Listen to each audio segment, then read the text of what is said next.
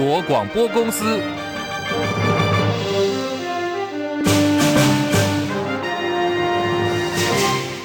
大家好，欢迎收听中广新闻，我是黄丽凤。农业部进口鸡蛋争议连环爆，不仅造成了食安疑虑，更引发民众的不满。外界关注进口蛋连连出包，是否会影响到民进党总统参选人副总统赖清德的选情？好在今天看到一份参考资料了，这是台湾民意基金会所发布二零二四总统大选的最新民调。如果是萨卡都战局的话，赖清德支持度呢是以百分之三十三点四，领先了柯文哲的百分之二十七点四以及侯友宜的百分之十七点二，另外有百分之十五点五的选民说他们还没有决定，百分之六点六没意见，不知道或者是拒绝回答。这个数字跟七月份来做相比的话，赖清德、柯文哲、侯友宜的支持度排序没有改变，可是呢，这当中有一个重要的观察点，就是赖清德重挫了十个百分点，柯文哲则是略增了零点八个百分点，侯友宜回升三点六个百分点。好，另外如果是四卡都战局的话，支持度由高到低，依序是赖清德百分之三十一点四，柯文哲百分之二十三点一，侯友谊百分之十五点七，郭台铭百分之十点五，有百分之十三点六选民说还没有决定，没意见，或者是不知道，拒绝回答。这份台湾民意基金会所发布的最新民调显示，赖清德的民调重挫十个百分点，来到了百分之三十三点四。基金会董事长尤一龙分析，这是因为进口鸡蛋的争议影响到赖清德的选情。民进党总统参选赖清德今天早上的公开行程是到了新竹竹东的会昌宫参香。过去呢，面对媒体对他喊话，一向只是微笑以对的赖清德，今天听到媒体在询问说进口鸡蛋问题会不会成为选战的破口。他罕见停下了脚步，而且呢是盯着记者看哦，似乎是在思考要不要开口说话做回答。不过最后赖清德还是选择沉默，继续往前走，离开了现场。进口鸡蛋风暴延烧，行政院长陈建仁今天出面灭火了。有网友在脸书贴出了蛋白已经变成是绿色的臭鸡蛋，还刻意贴上了巴西国旗，暗指过期的进口蛋在市面上流通，引发了网友的激烈讨论。陈建仁今天说，这是一则假讯息，吁请民众一定要提高警觉，也提醒最近假讯息相当多，要大家特别注意。这是一则假消息，希望民众啊一定要提高警觉啊，不要被欺骗。最近假讯息。相当的啊繁多，那我请大家一定要提高警觉。政府呢也会啊尽最大的可能呢，让民众来了解啊，在最早的时间内，让他大家了解假信息的存在，不要受骗。好，虽然行政院长陈建说这是假讯息，已经定调，现在检警单位要进行追查。不过呢，高雄卫生局还是进行了解。目前业者怒斥这是假的，强送呃强调他们送到全连锁上架的鸡蛋都有打了日期跟产地。检警说正在侦办当中，希望呢民众一定要弄清楚假的讯息，不要相信。而台北市大直街基泰建设施工不当，造成民宅下陷，建管处鉴定之后确定有二十五户建筑物不堪使用。在今天，这批建筑已经开拆了。台北市政府执行拆除作业，用了五条钢索来固定受损的建筑物。台北市副市长李四川说，十天之内拆除完成。从今天开始开拆，那原则上当然我们一定希望在十天内把它开拆完，但是还是以安全为主。那我们会看这个拆除的进度，那包括要一定要重视。所有在安全的这一个状况之下，把它做拆除。如果这几天你认为可能会影响到你的这个生活上面的状况，那这几天你也可以去住这个就近的饭店，那把发票拿回来报。这一个部分大概已经都预先由我们的区公所大概有逐户去跟他们做说明。好，这是今天在台北大直街民宅塌陷的现场情况。现在正用了五条钢索固定受损的建筑物，然后呢，由大钢牙来进行拆除作业。在汇率方面，今天台币汇率呢再次刷下了十一个月来的新低点，目前午盘暂时贬值五点七分，收在三十二点二零五兑换一美元。天气方面，各地多云到晴，不过水汽正在逐渐的增多。下午开始呢，中南部跟各地山区会有局部性的短暂雷阵雨。台北现在温度三十三度，高雄三十一度。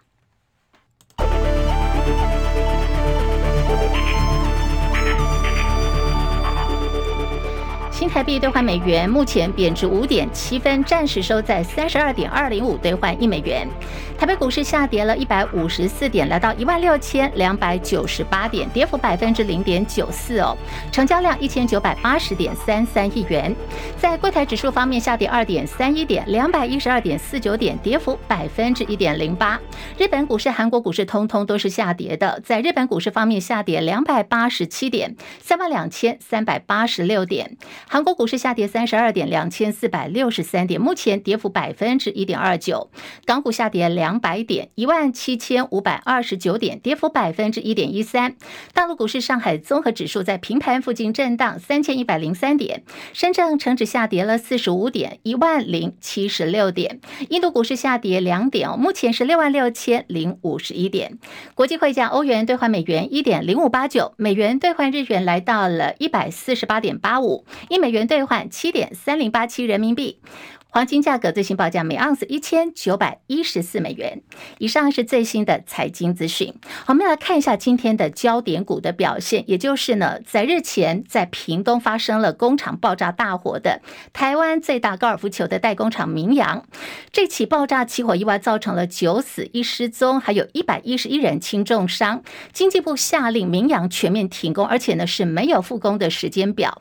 今天早上明扬股价再杀跌停，母公司明安也重挫了百分之七以上，未来是否有复工的条件呢？经济部长王美花说，等到比较安全之后，经济部就会跟屏东县政府来进行讨论。而对于经济部要求，包括了一厂、二厂还有三楼增建工程的工地无限期停工。明扬昨天透过了重讯表示，公司呢只有一个生产基地，在经济部勒令停工之后，影响他们的营收呢是百分之百。此外，基泰建设旗下位在台北市大直区的基泰大直建案因为施工不慎，造成了邻宅的塌陷，总共有二十五户的受灾户今天开始拆除了，影响附近的居民多达有五百人之多，后续的赔偿金额相当可观。基泰昨天公告，子公司呢要出售换现金，这个子公司的一个呃这个楼产呢是位在忠孝西路台北车站对面的基泰忠孝大楼，很多人在担心这个举动恐怕是因为现金流出问题了。基泰今天早上开盘之后，股价一度。飙涨有百分之九。那么这栋在忠孝西路上的大楼，二零二一年的时候，基泰也曾经公告要标售，当时说保证金呢是十五亿元，房产业者因此来推估它的底价可能落在一百亿到一百五十亿元之间。那么今天台北股市我们看到，呃呃，在这个今天表现是大跌，目前大跌了一百六十七点，盘中呢一再的下探，指数大跌了百点之多。由于美债殖利率跟美股今年年来都是小破底，所以法人也评估短期内台股不容易会有大行情。张佳琪报道，美股收红，按照往例，台股应该能续涨，但美国维持高利率水准，外资上周以来持续卖超台股，即便台股周一大涨，外资还是减码，造成市场投资气氛谨慎。中秋连假又要到来，加深投资人疑虑。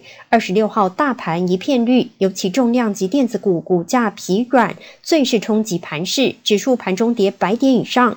华南永昌投顾董事长楚祥生指出，美债殖利率在高档，对股市相当不利。楚祥生说：“你想想看，我如果今天拿钱去买过十年期公公司债，有到四点五趴的报酬率，我干嘛要把钱投资到股市啊？你知道？所以这个是一个。”还有一点就是，你看最近的美国股市都在修正嘛，那大家会比较担心。虽然二十六号盘面上 AI 股有转强撑盘的味道，楚祥生认为美股已经有小破底走势，近来表现不理想。外资上周又大卖台股千亿元，本周继续卖。如果外资一路卖超，台股就难有大行情。他提醒投资人持股不宜拉太高，观察电投市场表现，以厘清内资的动向。中广记者张佳琪台北报道。现在时间来到十三点十一分，好，距离总统大选正式登记呢还有两个月左右的时间哦。国民党总统参选侯友谊提前请假参选，侯市长呢现在是变成了专心参选的总统候选人，正反评价两极。那我们要连线的是中广资深记者张伯仲来深入了解。伯仲上线了吗？啊，上线了，立峰好。听众朋友，大家好。好，有人精算侯友谊这个时间点，他递出了假单，是创下了民选首长请假最长的一百一十三天哦。为了参选请假，新北议会会期所开议的市长施政报告，那么侯友谊势必也要缺席了。这个对于念兹在兹呢，过去都说要好好好好做代志哦，这是侯友谊的人设，而且经常挂在嘴边。他在这个时间点请假是最好的时间点吗？能够带来得分还是失分呢？伯仲怎么看？其实回答这个问题之前，我们先看看什么叫做最好的时间点啊？它是比较出来，对不对？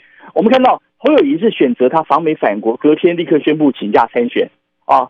我们就暂且撇除绿营市议员，他们永远都会只会摆出群起围攻的制式反应。比如说啊，有人替他算，相较于两位他的蓝营前任总统选将朱立伦呢，请假请了八十九天，那么韩国瑜甚至八十八天，那么侯友宜却请了一百一十三天啊，所以。呃，有人还甚至于索性要他，哎，你不要请假，你干脆请辞算了，好不好？那其实我们知道，侯友宜当然不会笨到听他们的话，请辞参选，否则我们知道依照地制法八十二条啊，直辖市长请辞的话，会由政院去派员代理。那么到时候呢，不止市长是由中央指派，连局处首长可能都要全是换人。那么，所以啊，我经常说，侯友宜除非脑袋坏掉，才会去听这些人的谗言啊，呃，否则被他们贴上落跑市长骂名呢。一样都不可能撕下来。我们知道，请辞之后，即便请辞啊，所有责任呢都推得一干二净，不必负，岂不是更加落实落跑嘛？对不对？反倒还会因为啊，被执政当局啊啊执政绿营指派的代理市长上台后，天天别的事不用做，专门去挖侯友谊的任内的疮疤，岂不是更加腹背受敌？所以我才说啊，除非是侯友谊脑袋坏了，才会接受这样的馊主意啊。呃，而且如果我们再仔细想想。这些绿营市议员跟名嘴啊，开口闭口就数落他辜负了什么一百一十五万新北市民的托付啦啊，落跑市长。但是事实上，从他当时二零二二九合一投给侯友宜的选民啊，哎，我请问一下，有几个人不知道他终究会出来参选？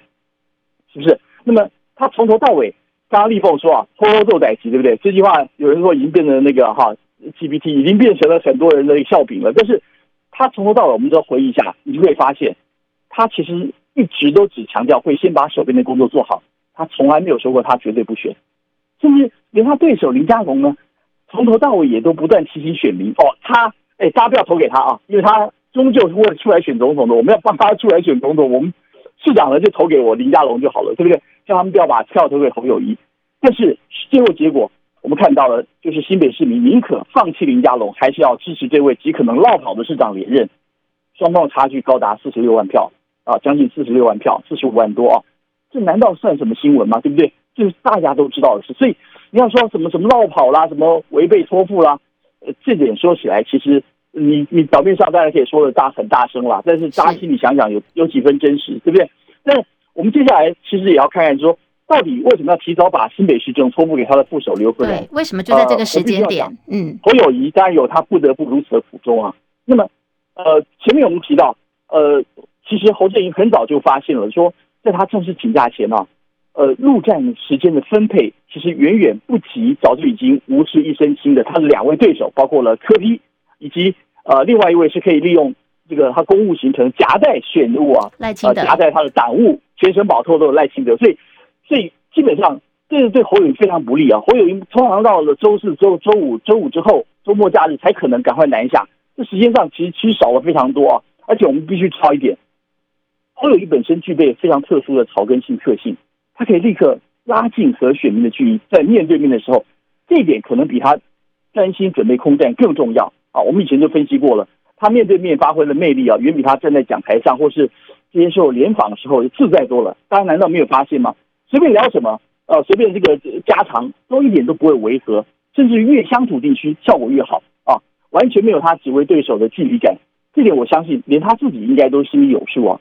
呃，更何况我们我们知道，呃，这个经过郭台铭郭总啊，在中南部先前跟地方派系的经营拉拢，所以有些被已经被挖中的一些呃，可以说是一些墙角，会以他花时间把它补回来。所以这一点呢，我们知道，嗯，他下去，他走到南下，或者他走到乡间，他走到乡下，透过这样一双手一双手去握，那么招呼一声一声去打，单单。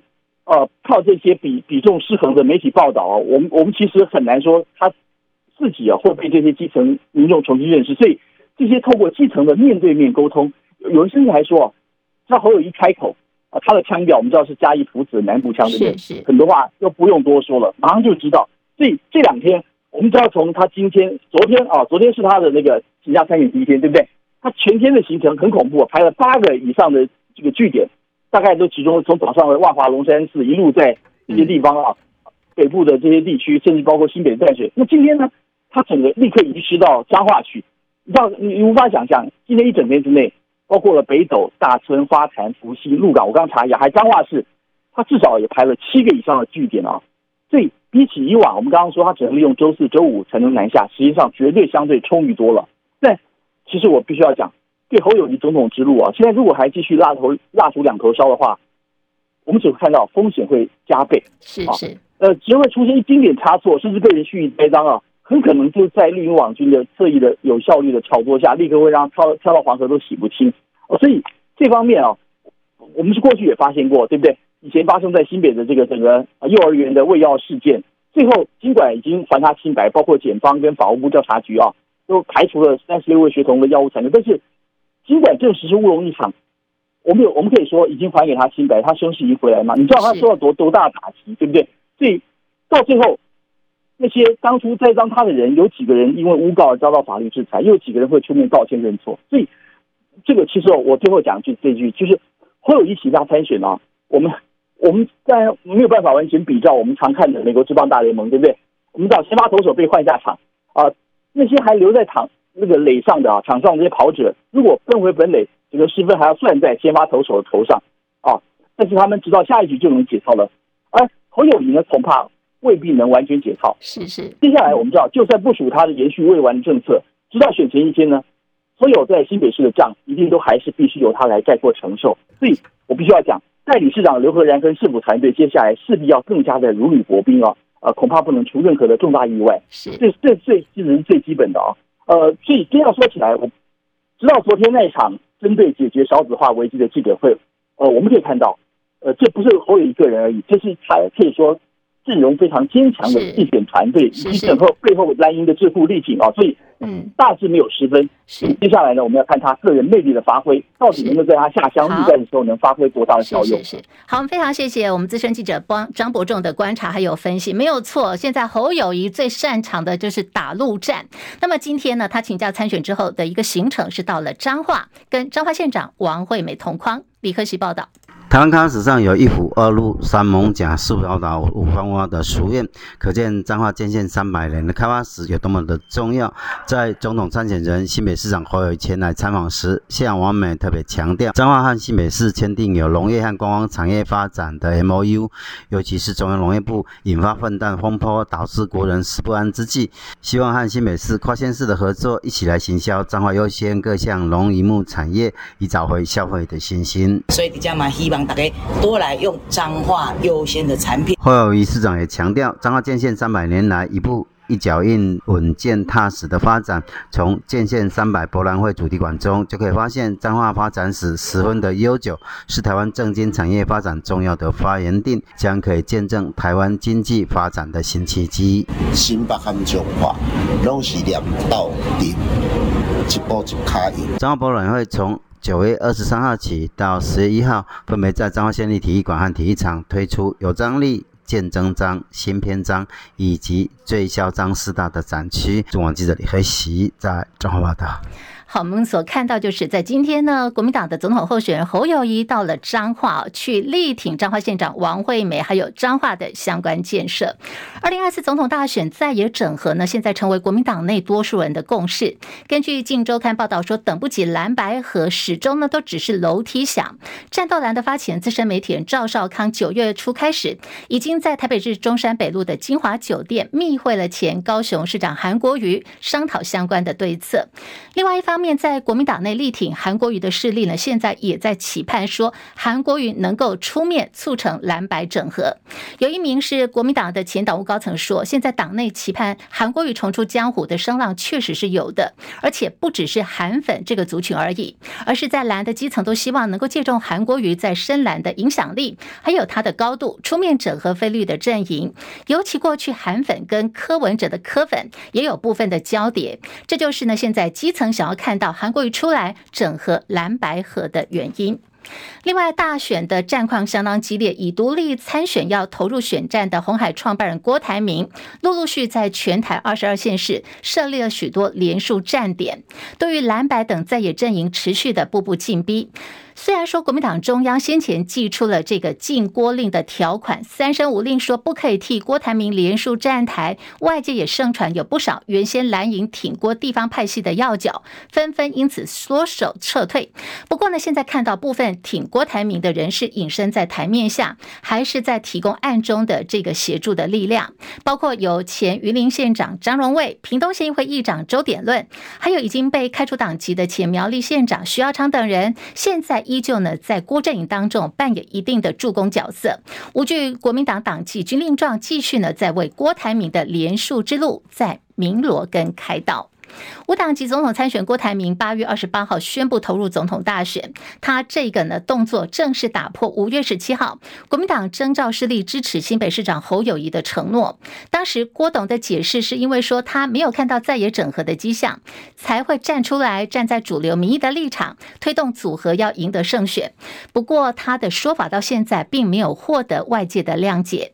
而他的副手艺人赖佩霞今天早上接受了中广新闻网千秋万世节目主持人王浅秋的专访，当时赖佩霞说，在野合作是他最希望看到的。他相信郭董有他的这个看法，他的加入可以促成整合。而赖佩霞也说，只要是为大局着想，会全力配合。我跟郭董说了，四年四个月，我一定陪你。他他很聪明啊，我觉得我们大家看到他现在的成绩就好了。我就觉得有很多 if，我们很喜欢去想说，但是很多都是预测猜测。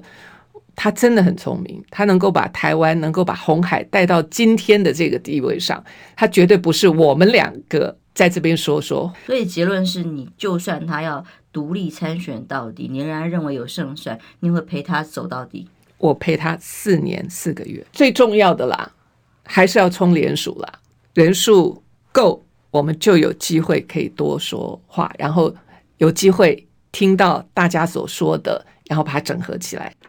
好，节目主持人王浅秋继续追问说：“万一呢？赖佩霞她放弃美国籍的申请来不及，该怎么办呢？”现在外界有个说法说：“哎，可以去找他的媳妇随堂代打。”赖佩霞笑着回应说：“我很怀疑这个说法哦，因为相信我三个小孙子是不会愿意的。”赖佩霞也坦言说，在他宣布呢担任郭董的副手之后，家人确实是受到了一些影响，但是呢，他们不会告诉他，怕说会给他压力。他也很抱歉哦。赖佩霞说：“他生在台湾，长在台湾。”一路呢都被这片土地栽培，他非常的感恩。现在有机会可以为人民做一件事，放弃美国国籍，这些事呢真的是不重要的。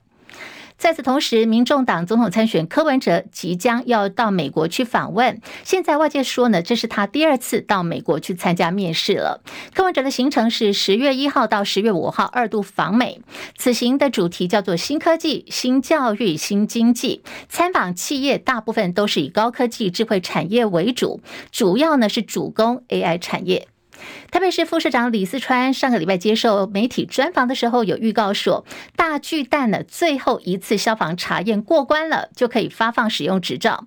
李四川今天说，大巨蛋消防测试的范围相当大，预定呢就是从现在起到礼拜四，这个整个流程跑完了才会有一定的结果。那么这个大巨蛋现在要领使用执照，可能就差最后一里路卡在消防的这个部分。那么现在来看的话，如果大巨蛋的使用执照能够顺利下来的话，之后就有机会呢，会安排相关的球队来进场比赛。